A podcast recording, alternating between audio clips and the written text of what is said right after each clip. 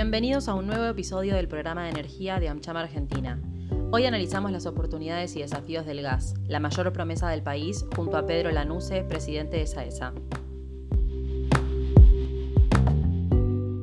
Bueno, hola Pedro, ¿cómo estás? Muchas gracias por estar hoy con nosotros. Quería preguntarte primero, ¿cómo se logra aprovechar todo el potencial gasífero argentino?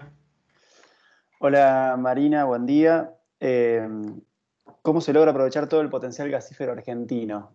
Eh, se ha hablado mucho y se está hablando mucho de este tema hoy y la mayoría dicen lo obvio, ¿no? Un marco institucional sólido, sustentable y perdurable.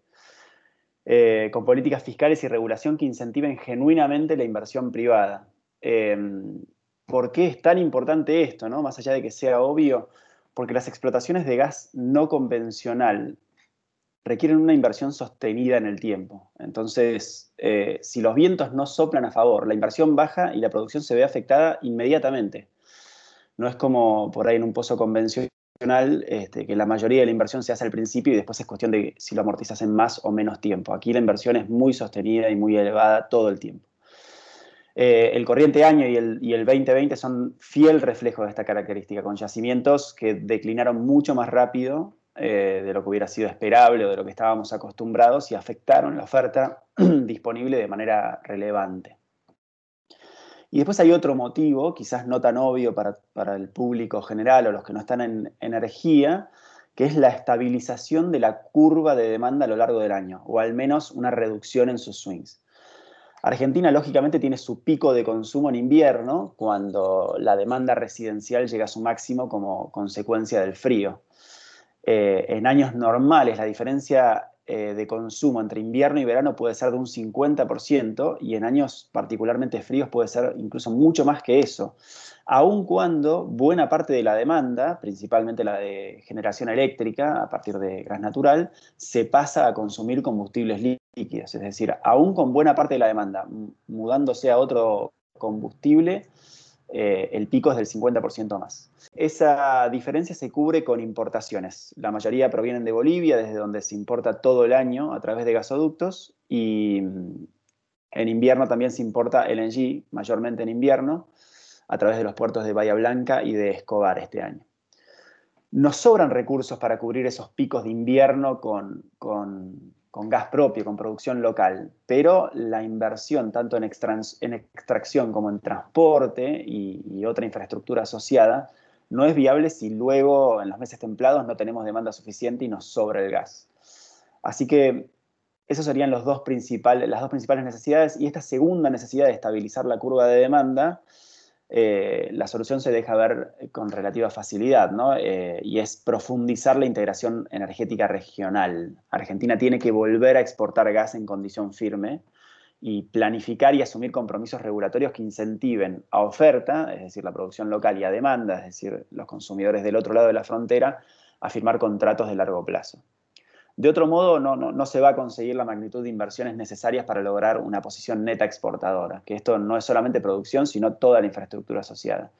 Y esa posición neta exportadora es la que te va a ir permitiendo sustituir el combustible importado, que de todos modos los picos siempre es lógico que se atiendan con importación, este, pero además te va a permitir estabilizar y bajar el precio del insumo a nivel local. ¿Y el plan gas contribuye con ese desarrollo del potencial que mencionabas previamente? La respuesta es sí, claramente. Em, el plan gas contractualiza por cuatro años la demanda prioritaria, es decir, la residencial y también la demanda para generación de energía eléctrica. Esto es, a grosso modo, el 70% del consumo, depende del momento del año, pero este, entonces, al quedar contractualizada esa demanda y con un precio conocido, eh, se aportan muchos de los elementos necesarios. Les da a los productores un marco claro y precios conocidos en el mediano plazo. Y con incentivos para colocar y eh, para, eh, con, incentivos para sostener y aumentar la producción que se premian con cupos de exportación en firme fuera del invierno.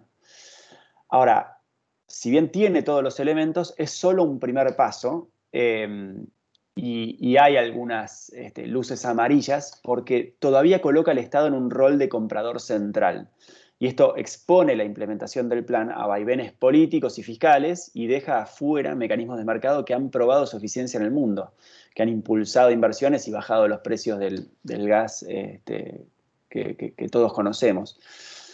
Entonces, a medida que se logren ciertos hitos, el, el, plan debería ir cediendo lugar a la interacción libre entre privados y a un mercado más profundo y sofisticado, con precios no tan influidos por planes de estímulo y políticas de Estado, sino más por realidad y proyección económica.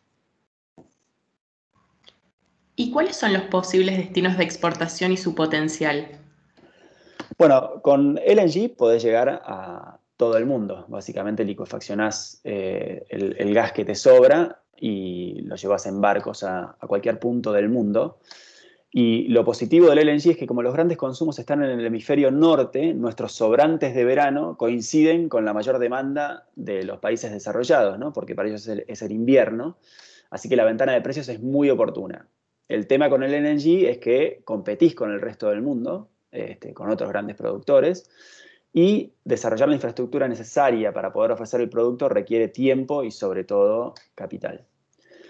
Entonces, LNG es una posibilidad y con eso podés exportar a, todo el mundo. Vía gasoductos, eh, ya hay muchos gasoductos que nos conectan con nuestros países vecinos. Em, así que estamos listos para exportar a Chile, a Uruguay y a Brasil. Eh, en esos tres países buena parte de la demanda se satisface desde Bolivia por gasoductos o con combustibles líquidos o LNG. Los combustibles líquidos y el LNG eh, suelen tener precios eh, altos y volátiles, eh, de nuevo, ¿no? porque dependen de circunstancias más mundiales. Entonces, en la medida que logremos firmeza y estabilidad en la oferta de nuestro gas local, los países vecinos son mercados en los que podríamos entrar mañana mismo. Em, en Brasil el potencial es particularmente atractivo por varios motivos. Hoy es un mercado que, grosso modo, mueve la mitad de gas eh, que mueve el mercado argentino, pero solo porque la mayoría de la potencial demanda consume otros combustibles en sus procesos productivos. Eh, esto incluye las usinas eléctricas, ¿no? Y además es atractivo, digo, porque además de la eventual conversión de esta demanda, la reciente desregulación del mercado de gas eh, augura un periodo de inversiones en los que la oferta probablemente crezca a grandes saltos, pero no alcance para satisfacer a toda esta demanda potencial que está deseosa de salir de combustibles caros, ineficientes y contaminantes. Así que es un mercado potencialmente gigantesco con el que ya estamos conectados. ¿Cuál es la estrategia de SAESA en este marco? Saesa eh, hace 16 años que hace trading de energéticos en el país. Eh, nuestra actividad principal es el gas y eso lo estamos haciendo y lo seguiremos haciendo. Es decir, le compramos gas a los productores y se lo vendemos a las grandes industrias en todo el país.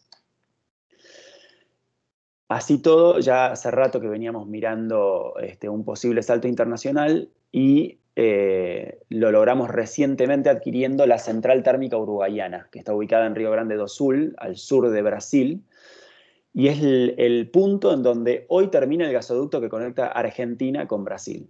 Así que mm, se trata de un activo estratégico en esta integración energética regional de la que hablamos, porque funciona con gas en argentino y entrega energía eléctrica a Brasil, con una particularidad adicional que eh, Brasil tiene su mayor demanda de energía cuando Argentina suele sobrarle el gas. Entonces la combinación es realmente muy buena por varios lugares. Y ese es el rol que queremos ocupar hoy eh, en esta integración energética regional que proponemos. ¿no? De todos modos, también estamos analizando este, nuestro desembarco en Chile y, procurando eh, generar demanda del otro lado de la frontera, como lo estamos haciendo con Central Térmica Uruguayana. Genial, Pedro, te, agradezco muchísimo tu presencia hoy. Muchas gracias a ustedes y en particular a vos, Marina, y a disposición.